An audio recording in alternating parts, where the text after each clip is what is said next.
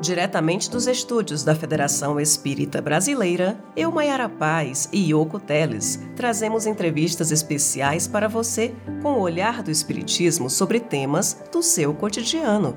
Fique ligado, está começando o podcast Espiritismo em Pauta.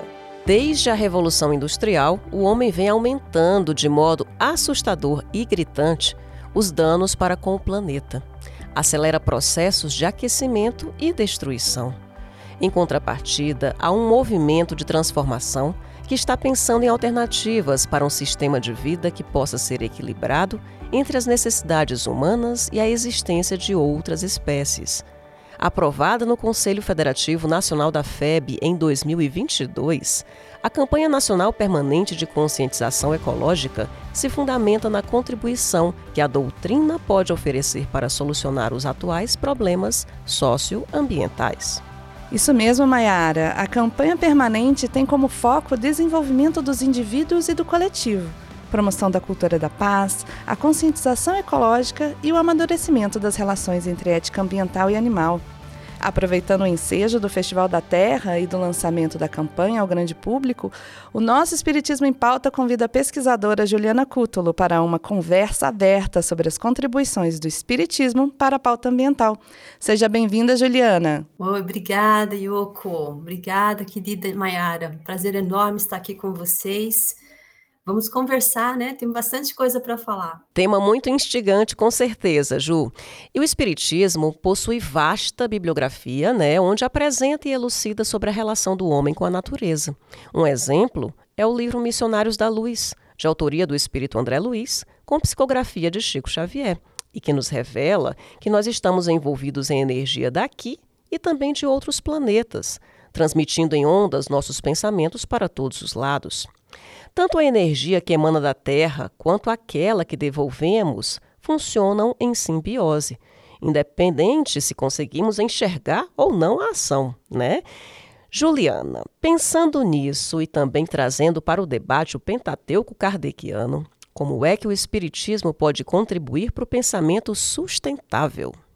Ótima pergunta, Mayara. A gente tem um público é, que com certeza se dedica muito ao estudo né, da, da questão é, ambiental aí também. Né? Eu acredito que haja um interesse cada vez maior, se não um estudo, pelo menos uma curiosidade, né, em abordar é, dentro das casas espíritas, talvez, dentro do próprio conhecimento, nas leituras cotidianas, individuais, os interesses dos filhos, talvez dos netos, ou talvez aquilo que esteja presente né, no nosso dia a dia, dentro das notícias e tudo mais que a gente tem tomado conhecimento, né, eh, e muitas vezes em termos de preocupações. Você mencionou é, essa questão das energias, né, de nós estarmos inseridos nesses conjuntos é, de energias biopsíquicas que fluem, né, não só as energias da Terra, as energias cósmicas, as energias do pensamento, né, que estão formando aí o que Joana de Ângeles e André Luiz chamam de psicosfera. É interessante nós pensarmos nisso, porque a nossa, o nosso planeta hoje apresenta uma psicosfera bastante densa, bastante difícil, em razão não só das guerras, em razão não só é, dos pensamentos conturbados humanos, como também é, de uma destruição ambiental e também dos nossos irmãos, os demais seres é, animais, nesse, nesse planeta, nesse conjunto. Quer dizer, o sofrimento coletivo dos seres no planeta é muito grande. E a gente pode abordar isso de diversas formas quando nós pensamos um pensamento, quando nós idealizamos aí um pensamento sustentável dentro do espiritismo, né? Ele, o espiritismo tem muito a contribuir através da sua perspectiva de evolução do espírito inteligente nos diversos reinos da aplicação das leis morais, do seu olhar espiritual sobre a existência presente, a, vida futura. É, quando a gente trata da evolução do ser, né, como ela se dá, é, como nos diz a questão 607A do Livro dos Espíritos, desde as existências mais singelas, né, tudo se encadeia, tudo é solidário, tudo é interdependente, E a gente entendendo assim, é, a gente se torna um dever nosso quase, sabe? Na verdade, quase não, com certeza, né? Para a gente observar as nossas condutas diante do que é necessário e do que é supérfluo, excesso, como está lá na lei de conservação, né? Do que nós estamos destruindo de forma antinatural, pensando aí na nossa lei de destruição. Como é que nós estamos atrapalhando o desenvolvimento dos demais princípios inteligentes, impedindo, inclusive, a possibilidade deles crescerem, se reproduzirem, terem uma vida normal em sociedade, né, na sociedade das diversas espécies? Mas essa é uma via de mão dupla também, né? Uma vez que a gente começa a pensar, né, o pensamento sustentável, é, ele também, por sua vez, precisa fazer parte do espiritismo. Né? A gente precisa realmente saber do que se trata, o que ele implica mudar. A gente precisa saber fazer a nossa lição de casa, trazer esses princípios sustentáveis para um diálogo enriquecedor dentro da casa espírita. Procurar realmente relacionar o que os espíritos já nos disseram, né, a respeito dos cuidados com a natureza e com os demais seres, tudo isso com os avanços que hoje a gente tem, né, de ciências naturais, ciências humanas, é, as considerações filosóficas também que hoje dão conta para nós dessa necessidade urgente que nós temos de abandonar uma, uma pretensa, uma suposta superioridade do ser humano sobre os demais seres espirituais. Essa é uma visão materialista, né? A gente pensar que a gente está acima dos demais seres. Kardec ele já, tinha, já tinha advertido a gente, lá no capítulo 7 da Gênese, que o orgulho levou o homem a dizer que todos os animais foram criados por sua causa e para satisfação das suas necessidades. André Luiz, né, como você bem lembrou, o livro aí Os Mensageiros, é, através do esclarecimento do instrutor Aniceto, lá no capítulo 42, ele vai dizer que quando a gente é, quando a gente lê que as, as forças naturais continuam sofrendo a opressão de todas as vaidades humanas, isso é muito sério, né? Porque desde lá da década de 40 até hoje isso vem acontecendo cada vez mais enfaticamente. Então, a gente vê nisso que é, despertar as considerações morais sobre a natureza e os animais é também uma questão de reforma íntima, sabe? Então, é uma sugestão nesse sentido, é justamente a gente ler as instruções dos espíritos sobre sistemas atuais, né? E nesse ponto, uma sugestão é justamente baixar lá no site da FEB o opúsculo em defesa da vida animal, violência não, que foi publicado pela FEB, inclusive, tá? Em parceria com o MOVE, que é o Movimento pela Ética Animal Espírita, do qual eu faço parte. Então, nesse livreto, você está, está disponível no site, ali na aba de campanha, se eu não me engano, engano, e a gente vai encontrar ali mais de 50 citações de espíritos como Emmanuel, André Luiz, Jona de Ângeles, é, Lúcio, Manuel Filomeno de Miranda, tá? entre outros. E essas citações tiradas de obras espíritas, psicografadas por Chico, por Divaldo, enfim, é uma riqueza imensa. E eles tratam da temática da natureza, dos animais, dos vegetais, da alimentação vegetariana. Então, a FEB já distribuiu, distribuiu impressos mais de 20 mil exemplares. Agora está esgotado, mas dá para baixar lá no site. Isso está lá à disposição na home, inclusive, febnet.org.br, campanhas. Material muito rico, de fato. Mas, Juliana, Pensando da perspectiva da campanha nacional permanente de conscientização ecológica, a ideia do Conselho Federativo Nacional, né, da FEB, é ampliar esse debate, né, sobre a temática para envolver de forma efetiva o movimento espírita. Né? E pensando lá na ponta, qual é a importância de trazer para as rotinas das casas espíritas a conscientização ecológica? É muito grande, viu, Yoko? É, naturalmente, a campanha ela tem um cunho informativo, né? ela pretende trazer algumas sugestões de implantação para as casas, é, levando em consideração, logicamente, as possibilidades de cada uma, né? sem nenhuma intenção de imposição. É um documento norteador. A campanha é, é um grande convite eu diria isso, né? A participar de tudo que eu estava dizendo antes. É importante porque é, nós consideramos a casa espírita, né, como estando inserida na sociedade e numa biosfera, né, num ecossistema gigante que é a Terra. Ou seja, num contexto de existência de muitos seres humanos e não humanos. E, portanto, né, ela, tudo se encontra em alguma relação assim de, de profunda interdependência com o planeta em que a gente vive, os seres espirituais encarnados que nós estamos nesse momento. Então, o livro dos Espíritos vai nos lembrar isso de uma forma muito linda, quando ele diz que tudo se encadeia na natureza.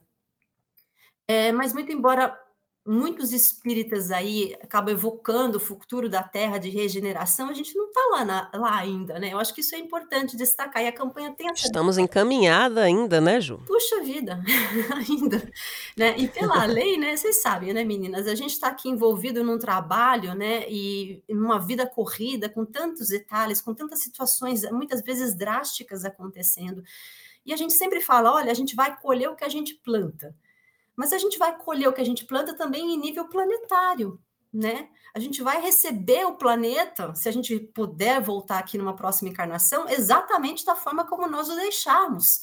Nós vamos encontrar um planeta milagrosamente refeito, né?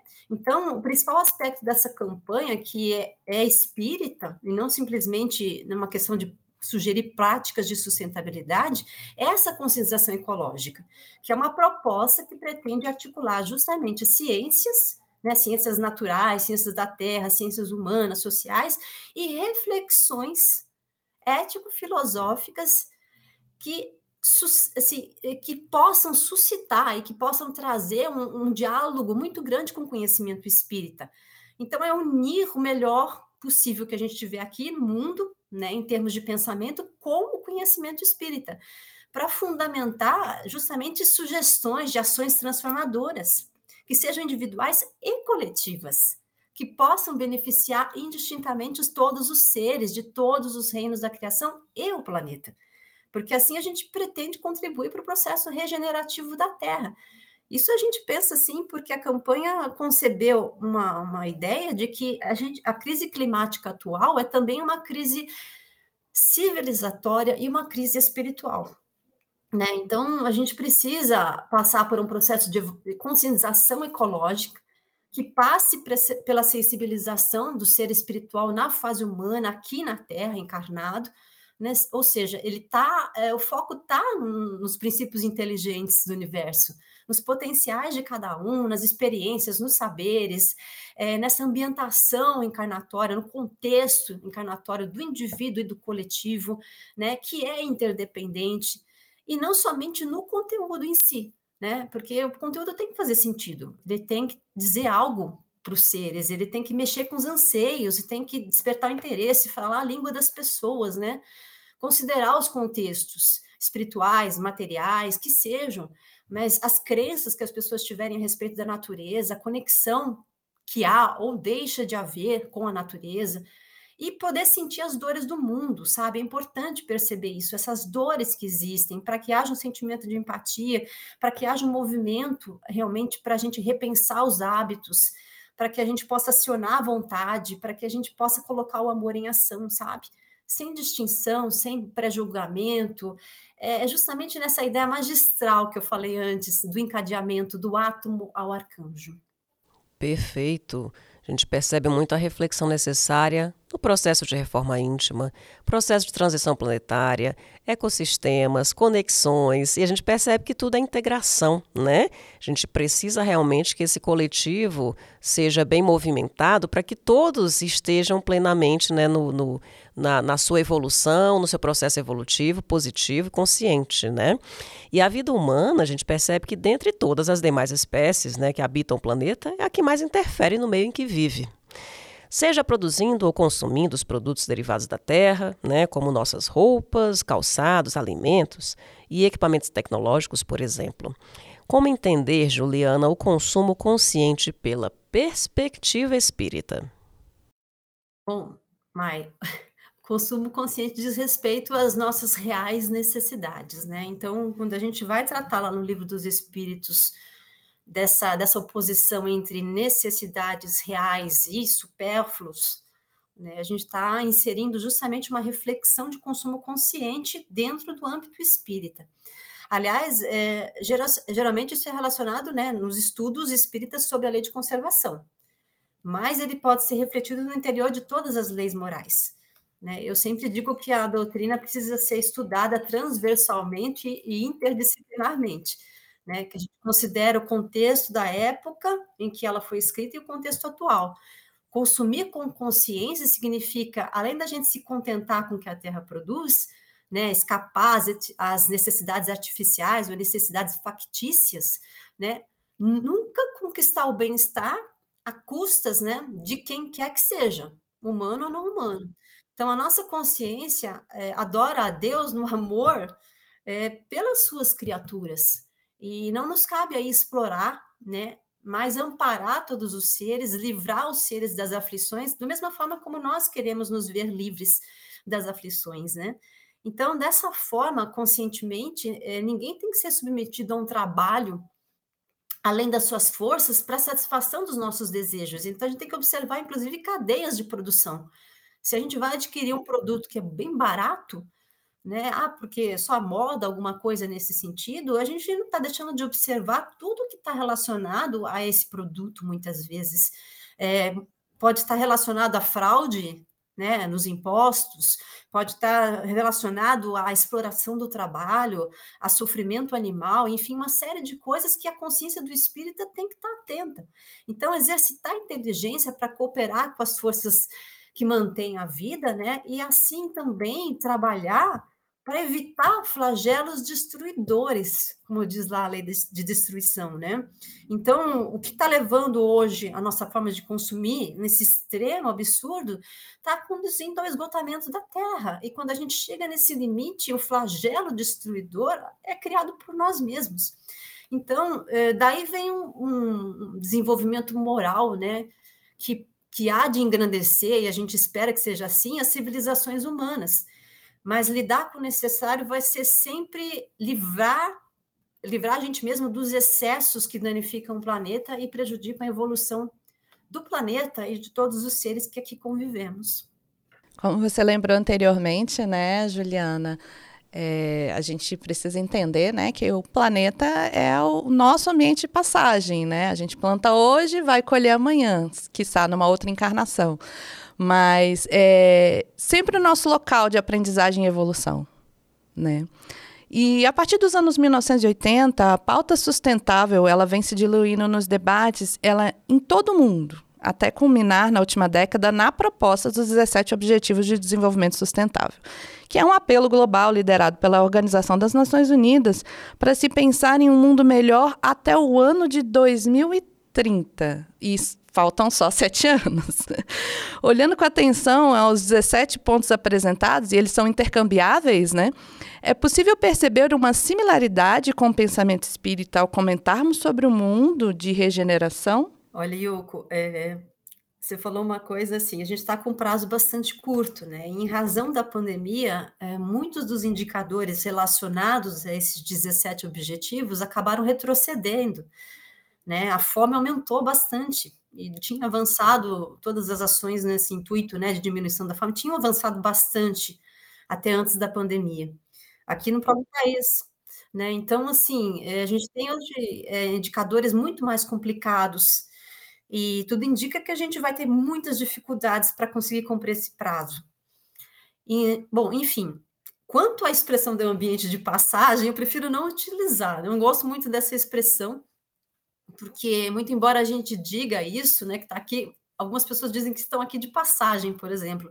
Isso acaba dando uma ideia de que a gente está num resort, sabe? Então é uma coisa. Como se a gente não fosse responsável por esse ambiente, é, né? É, parece sabe aquela coisa que a gente não tem que se preocupar nem arrumar a cama, né? E na verdade no planeta a gente precisa se preocupar sim, né? Com todos os detalhes, né? Nós somos responsáveis por esse planeta. A gente não recebeu a terra com título de usufruto, né, sem dever nenhum. Muito pelo contrário, né? André Luiz sempre nos diz que o nosso dever a gente é respeitar é, toda a criação.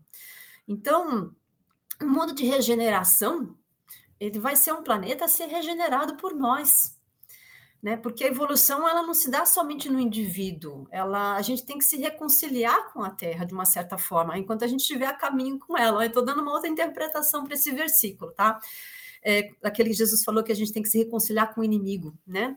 Então a gente vai ter que se reconciliar com a Terra enquanto a gente está a caminho, encarnação após encarnação, porque de certo modo a gente se tornou inimigo desse planeta, né? E, e verdugo, inclusive, dos demais seres.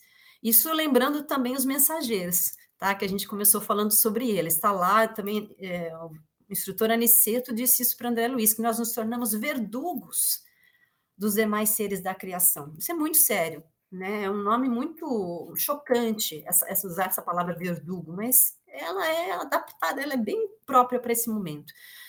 Pensando nisso, né? É, o que, que o espiritismo tem a ver? Eu acho que a gente tem tudo dentro da doutrina, como eu disse, no próprio opúsculo, que aliás vai sair o volume 2 também desse opúsculo, mais cinquenta e poucas mensagens, citações. Né? Então, existe um conjunto dentro da obra espírita de ensinamentos deles, né, desses nossos instrutores espirituais, que nos levam a pensar com mais atenção o quanto há de correspondência entre o pensamento espírita e esses pensamentos ecológicos, né, que não são só de práticas ecológicas, mas também de considerações sobre a própria existência ecológica nossa aqui na Terra. Então, essas iniciativas com esses objetivos do desenvolvimento da, da ONU, né, que visam justamente é, promover o equilíbrio biótico e abiótico do planeta, ou seja, tudo que é vivo e tudo aquilo que é mineral, enfim, água, ar, essas coisas, né? O equilíbrio é, disso tudo, respeito aos direitos de todos os seres, humanos e não humanos, a qualidade de vida para todos esses seres, né? A redução das desigualdades, a promoção da educação e das ciências, é, fala, os ODS falam também do fim da miséria, da honestidade nas instituições. Quer dizer, olha só, o conjunto de princípios que está por trás desses objetivos. Todas essas iniciativas são dignas da nossa consideração aí nesse contexto de um pensamento espírita para o século XXI. Então, o espiritismo não pode, de forma nenhuma, estar ausente desse movimento mundial. Ele tem muito a ganhar a observar os avanços nessas últimas décadas nas ciências exatas, nas ciências da terra, biológicas, da saúde, especialmente a nutrição, nas ciências humanas, nas ciências sociais. Né? E o Espiritismo tem muito a contribuir também. Então, é uma, é uma via de uma circularidade do pensamento, das trocas, que precisa ser implementada dentro do movimento. Né?